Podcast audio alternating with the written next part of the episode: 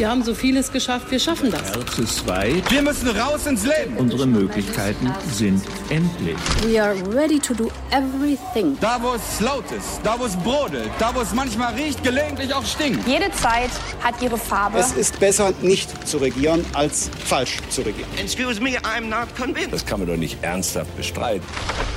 Hauptstadt der Podcast Spezial mit Michael Brücker und Gordon Ripinski. Direkt von der Pioneer One. Herzlich willkommen heute an Bord der Pioneer One zu einem Spezialpodcast. Der CEO von RWE, Herr Dr. Krebber, schönen guten Tag. Hallo. Hallo, Herr Brücker. Seit 1. Mai im Amt bei einem der größten Energieversorger Europas und dann mittendrin in einer ja, weltweiten Debatte über den Klimaschutz, wo Unternehmen wie Ihres äh, im Taifun stehen. Wie fühlen Sie sich und warum sind Sie eigentlich geeignet dafür, diesen Konzern in so einem Taifun sinnvoll zu steuern? Ich fühle mich sehr gut. Es macht viel Spaß, es ist herausfordernd, aber gleichzeitig auch extrem spannend und man kann viel gestalten. Wir haben eine Herausforderung in Summe als Gesellschaft vor uns, die sich bei RWE als Unternehmen dann eigentlich widerspiegelt. Wir müssen verantwortungsvoll aus alten Technologien aussteigen und gleichzeitig aber es hinkriegen, schnell genug die neuen Energien, also in unserem Fall die Erneuerbaren, auszubauen. Und das ist eine tolle Herausforderung mit einem tollen Team macht das viel Spaß. Herr Kreber, wenn man Ihre Vita anschaut, Commerzbank, McKinsey, internationale Erfahrung, aber dieses Ingenieurswissenschaftliche, was Ihr Vorgänger hatte, was man bei der Energiewende vielleicht am ehesten braucht, haben Sie gar nicht. Sie sind einer dieser Klassiker vom CFO zum CEO. Warum sind Sie eigentlich für die Spitze eines Energiewendekonzerns geeignet? Ich glaube, am Ende wird nie eine Person alleine über den Erfolg oder Misserfolg entscheiden, sondern am Ende ist es immer ein Team. Und da muss man sicherstellen, dass man im Team alle möglichen Fähigkeiten versammelt hat, unterschiedliche Erfahrungen, unterschiedliche Blickwinkel. Und wer davon jetzt sozusagen das Sternchen auf die Schulter kriegt und CEO sein darf, ist am Ende egal. Sie finden erfolgreiche Unternehmen, da ist der Kaufmann CEO, wie in unserem Fall. In anderen war es ein Ingenieur, manchmal auch ein Jurist. Da geht eigentlich alles. Jetzt sagen Sie nicht, Sie wollen die RWE hierarchiefrei führen und möglichst divers und im Team. Wenn das Jürgen Grossmann hört. Aber ich könnte mich jetzt einfach zurückziehen aufs deutsche Aktiengesetz, wo es wirklich ein Team ist, anders als im angelsächsischen Bereich. Nein, am Ende guckt man natürlich den Vorstandsvorsitzenden an. Aber ohne ein hervorragendes Team, was wir haben, kriegt man auch nichts hin. Herr Kreber, Deutschland steigt aus der Braunkohle aus, Deutschland steigt aus der Steinkohle aus, Deutschland steigt aus der Kernenergie aus. Womit macht eigentlich die RWE in den nächsten zehn Jahren Geschäft?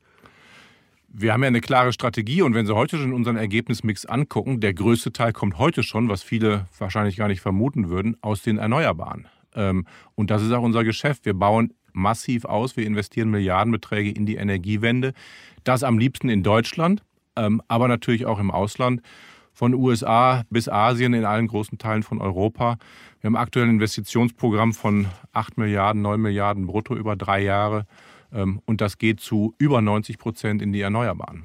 Ich verspreche, wir reden gleich auf jeden Fall über die Erneuerbaren und die Zukunft. Aber ich will noch mal eben am Status quo und auch an der Vergangenheit bleiben. Die RWE ist für, wenn man ins Grün Programm schaut, zum Beispiel für die Klimaschützer, für die Umweltbewegten immer noch der Hasskonzern, weil sie eben weiter Braunkohle abbauen, zum Beispiel im Rheinischen Revier, obwohl doch alle Welt weiß, dass das keine Energieform der Zukunft ist und dafür trotzdem heute Menschen ihre Häuser, ihre Existenzen aufgeben. Warum machen Sie dann nicht den Radikalschnitt? Ich glaube, man muss da mal eine Ebene zurücktreten und, und, abstrahieren. Wir können ja nicht anfangen, den Strom, äh, die Stromnachfrage zu rationieren. Ähm, und am Ende wird sich entscheiden, wie schnell wir die Transformation hinbekommen, nicht irgendwelche Diskussionen über Enddaten von alten Technologien, sondern wie schnell bekommen wir eigentlich den Ausbau der neuen hin. Und das bestimmt, wie schnell die Energiewende wirklich gelingen kann. Wenn Sie sich heute angucken, auch bei sehr hohen CO2-Preisen, die Kohle wird täglich gebraucht, um den Strombedarf in Deutschland zu decken. Natürlich ist klar, wo wir gesellschaftlich hinwollen. Wir bilden das als Unternehmen auch ab. Am Ende muss man gucken, wo investieren eigentlich Unternehmen rein. Und da geht bei uns 90 Prozent in die neuen Technologien. Der Rest muss aber, solange er noch gebraucht wird, erhalten bleiben. Also einfach abschalten geht nicht.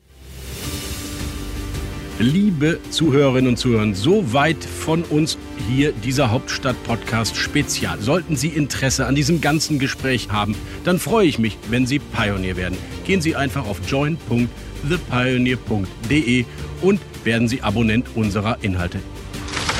Hauptstadt der Podcast. Spezial. Direkt von der Pioneer One.